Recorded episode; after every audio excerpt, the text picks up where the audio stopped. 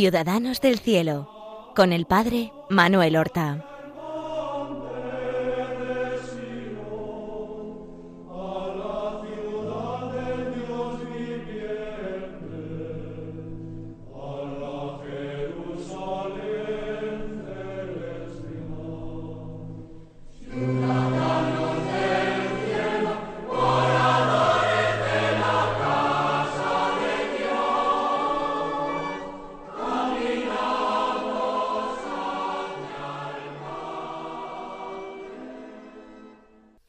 Buenos días, queridos oyentes de Radio María.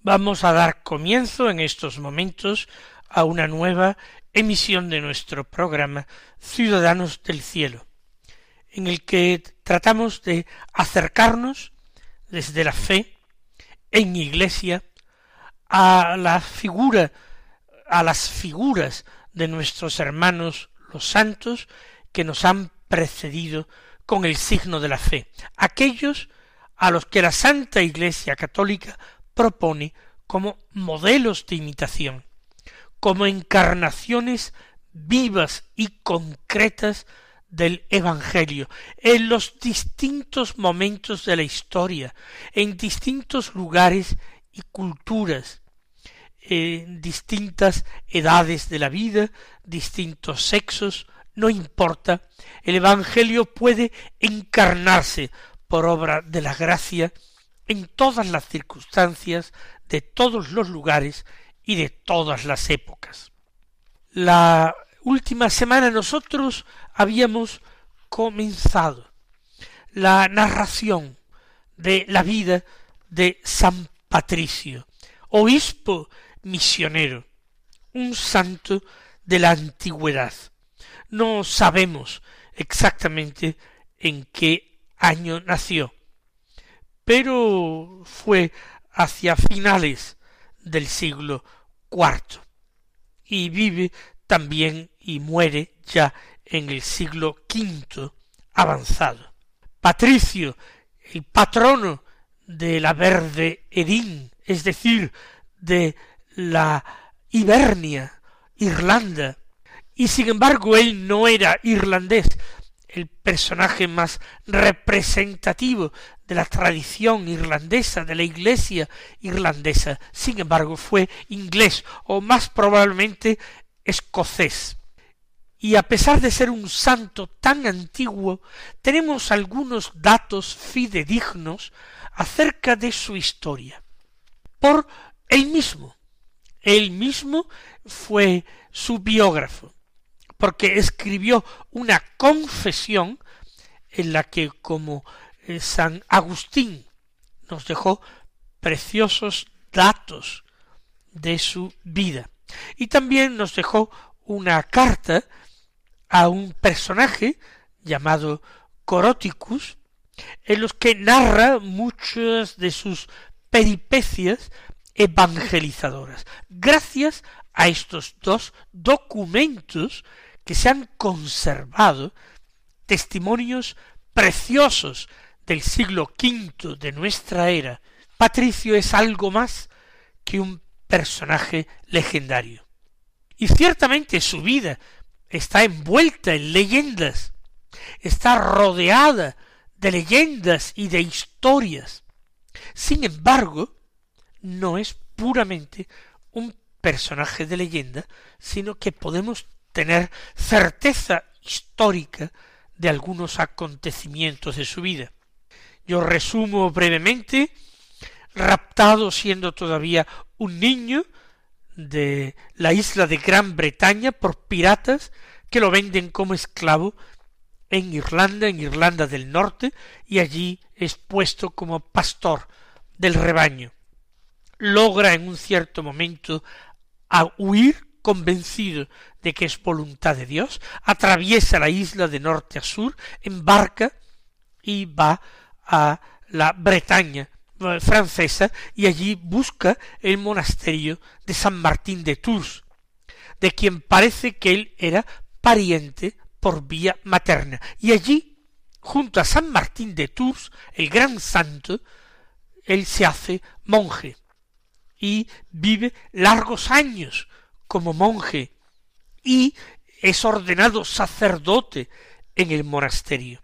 Y ya muchos años más tarde, y habiendo muerto San Martín, por supuesto, él marchará a Roma, porque desde su juventud, desde el primer momento en que la fe cristiana llegó a él, tiene un deseo misionero y apostólico. Él querría evangelizar esos pueblos entre los cuales él ha vivido cautivo, pueblos, sin embargo, que están presos de una cautividad peor que la suya. Son cautivos del demonio, son cautivos de los ídolos, de los falsos dioses que adoran, son cautivos y esclavos de aquellos sacerdotes del culto celta, los druidas, que imponen al pueblo multitud de prácticas supersticiosas y no le dan la libertad sino una esclavitud. Él quiere entregar su vida por la evangelización de estas gentes.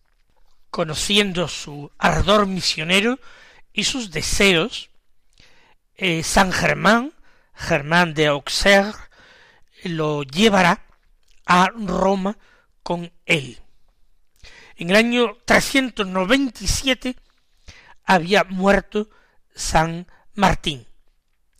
Y entonces San Germán, poco después, lo lleva, como hemos dicho, a Roma y lo presenta al Papa Celestino y le comunica sus habilidades para ser un buen misionero en Irlanda, ya que él conocía la lengua del país, el gaélico. Era ya sacerdote y era un hombre realmente santo, forjado en las virtudes del monacato de Lerins, el monacato de San Martín de Tours.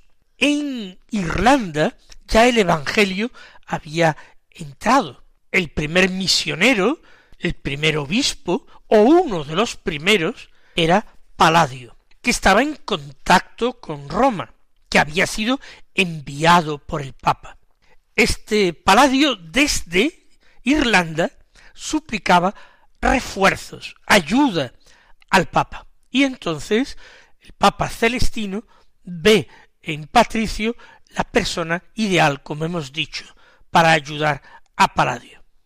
Lleno de alegría, nuestro Patricio prepara su viaje. Pero estando en esos preparativos, llega a Roma la noticia de que Paladio ha fallecido.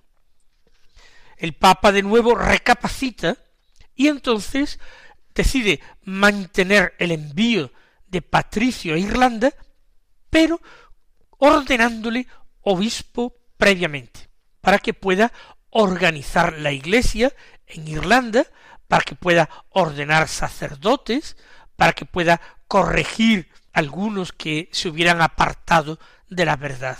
Recordemos que son los años posteriores al 431 en que se ha celebrado el famoso e importantísimo concilio de Éfeso, que ha condenado a Nestorio, que ha dado a María el título de Madre de Dios. Por eso el obispo tiene también que saber reprender y corregir. Hemos de admitir que Martín no tenía una sólida preparación teológica, ni mucho menos filosófica. No era un hombre de variadas lecturas, no era un hombre de pensamiento especulativo. No tenía nada que ver con su contemporáneo San Agustín, que vive en el ámbito de la Roma clásica. No tiene nada que ver. Pero sí es cierto que en el monasterio, durante largos años, él se ha ejercitado en la lectura de la Biblia. Él ha hecho esa lección divina y conoce bastante la escritura, tanto el Nuevo como el Antiguo Testamento. En parte la habrá leído directamente los textos, o en parte conoce la historia sagrada, los salmos de la Iglesia y ciertas oraciones litúrgicas. Y eso, unido a una gran vida de piedad y a sus indudables virtudes, y a un llamamiento especial del Señor que él experimentó en su interior, eso va a ser suficiente para convertirse en un gran misionero y en un gran obispo. Será el obispo máximo de Turín el que le consagra obispo en presencia del Papa Celestino. Y tendría ya Patricio unos sesenta años, insisto, no tenemos fechas exactas ni de su nacimiento ni del envío a Irlanda, pero tendría ya por lo menos sesenta años cuando él desembarca en el sur de la isla, allí donde precisamente había embarcado para escapar de esta isla donde había sido sometido a esclavitud. Y del sur, donde él desembarca, se dirige al norte, donde había vivido como pastor de los rebaños de su amo. Va hacia el norte buscando tierras menos evangelizadas, porque Paladio precisamente su antecesor había evangelizado por el sur, más cerca de esas costas cuyos puertos tenían contacto estrecho con la Galia. Hay muchas historias, en parte narradas por él mismo, en parte legendarias. La carta, como hemos dicho, al soldado corótico, en la que él se defiende lo mismo que en la confesión de acusaciones de eh, cristianos descontentos, de presbíteros, de monjes descontentos, e incluso de obispos que reciben informaciones equivocadas acerca de él y él tiene que componer su propia apología. Empieza, lo dijimos en el programa anterior, por Bray, pero de allí va, ante la poca acogida que tiene su predicación, al condado de Metz, donde convierte y bautiza al primer irlandés. Le pone como nombre Benigno. Y andando el tiempo, este tal Benigno será su sucesor como obispo de Armagh, una de las diócesis más antiguas de Irlanda. Él llega hasta el condado de Down, en el norte. Y ya aquí hay relatos, prodigios, hechos, sin que podamos trazar un hilo histórico. Irlanda no está unida, está dividida en distintas tribus, si ustedes quieren pequeños reinos que a veces son minúsculos. Un jefe en Down intenta matarle con una lanza, y entonces Patricio con su oración paraliza su brazo derecho.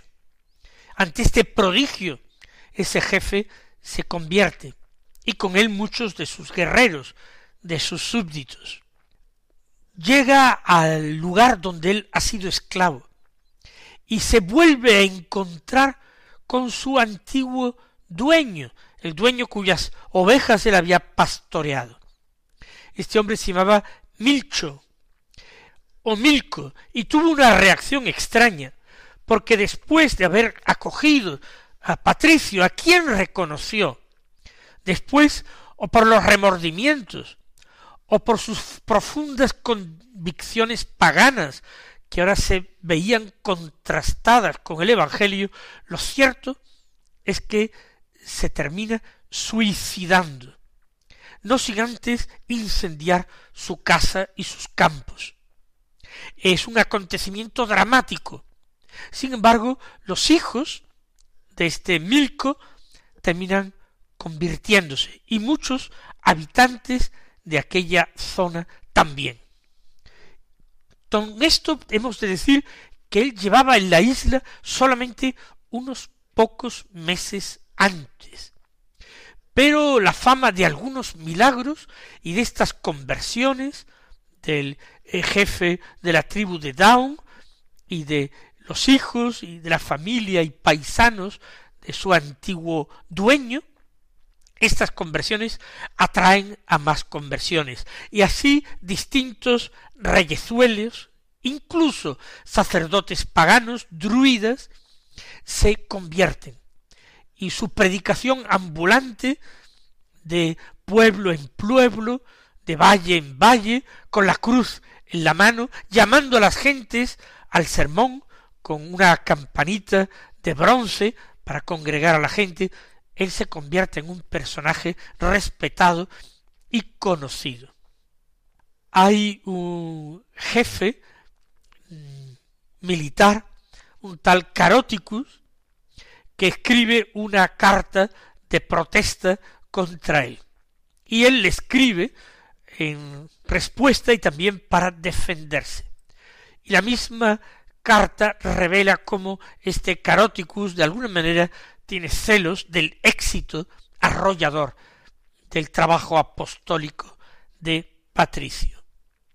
Hay conversiones, hay bautismos, hay confesiones, incluso se ordenan sacerdotes, algunos más firmes en la fe, más asentados en la doctrina, porque él mismo los prepara para que se conviertan a su vez en evangelizadores y celebrantes de los sagrados misterios, que administren también bautismo y perdonen pecados y celebren la Eucaristía. Pero ¿de qué manera eh, organiza Patricio la iglesia en Irlanda? De la forma que él sabe, él ha sido monje muchos años, posiblemente desde su juventud hasta los sesenta años. El estilo de Patricio es, una vez que tiene conversiones, pedir al jefe de la tribu, pedir al rey o al jefe del clan que le ceda terrenos, para así poder edificar una iglesia, un templo y un monasterio. Y con los cristianos que quieren seguirle, consagrándose a Cristo como monjes, él establece un monasterio y ordena a algún monje sacerdote. Y este monasterio y los monjes son los que actúan como presencia viva de la iglesia. Son los que actúan como eh, párrocos, los que administran los sacramentos, los que evangelizan al pueblo. Por tanto, eh, no son ya solamente diócesis las que él establece. Él establece monasterios, es una organización monástica. Además, estos monasterios que él va fundando son centros de cultura y centros que él dota de ese mismo empuje misionero que él experimenta. Los monjes no se dedican solamente a la liturgia, a cantar las alabanzas divinas, a la oración personal. No se dedican solamente al estudio o a la copia de documentos.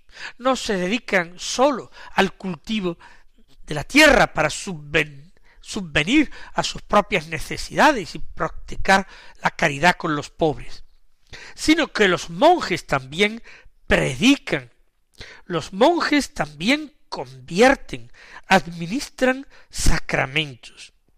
Estos monasterios fueron realmente el éxito de la misión de Patricio. De estos monasterios fundados por él saldrá años más tarde el monje San Columba a evangelizar Escocia y más tarde otro de nombre parecido San Columbano para evangelizar en la Galia y hasta Suiza.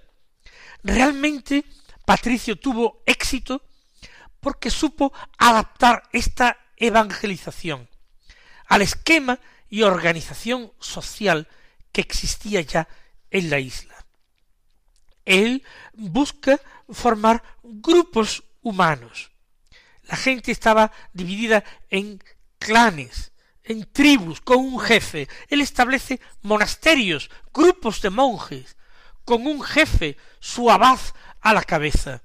Y esta es la célula que todos entienden, y esta es la célula que va a convertir a la isla de Ibernia, a la Irlanda, a la Verde Erín, en un país profundamente cristiano, y además con un cristianismo ortodoxo bien unido a Roma. Desde Roma había partido precisamente nuestro San Patricio.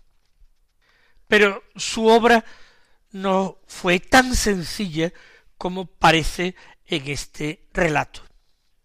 Él tuvo muchos enemigos y contradictores, de fuera y de dentro, porque hubo cristianos que le acusaron, por ejemplo, de cobrar dinero por bautizar a la gente o por ordenarlo sacerdote, y por eso lo denunciaron. Cuando él toma la pluma para escribir su confesión, lo que él hace es reivindicarse su papel y decir que no ha seguido sino el Evangelio de Jesucristo y los preceptos de la Santa Iglesia. Pero los peligros de fuera también fueron numerosos y peligrosos. Los druidas, los sacerdotes del culto pagano, del culto celta, intentaron matarlo en distintas ocasiones. Parece que hasta una docena de veces fue encarcelado en distintos lugares. En otra ocasión estuvo preso quince días y hubiera terminado muriendo sino por un presbítero heroico y santo que ofreció su vida por él y se dispuso a morir por él para salvarlo a él ya que él estaba haciendo tanto bien y como obispo podía hacer más que él. En ocasiones tenía que ocultarse, vivir de una manera verdaderamente eremítica en el desierto, porque no podía hacer nada más. En la cima de una montaña, él pasó, según la tradición, cuarenta días en oración y penitencia para pedir a Dios la conversión de los irlandeses. En esa montaña fue tentado como Cristo en el desierto de las tentaciones. Pero Patricio, con la ayuda de la gracia, sabe resistir sus embates y continuar su camino. El próximo día continuaremos con la narración de los hechos y las virtudes de este extraordinario misionero San Patricio. Hasta entonces, que el Señor os bendiga. Amen.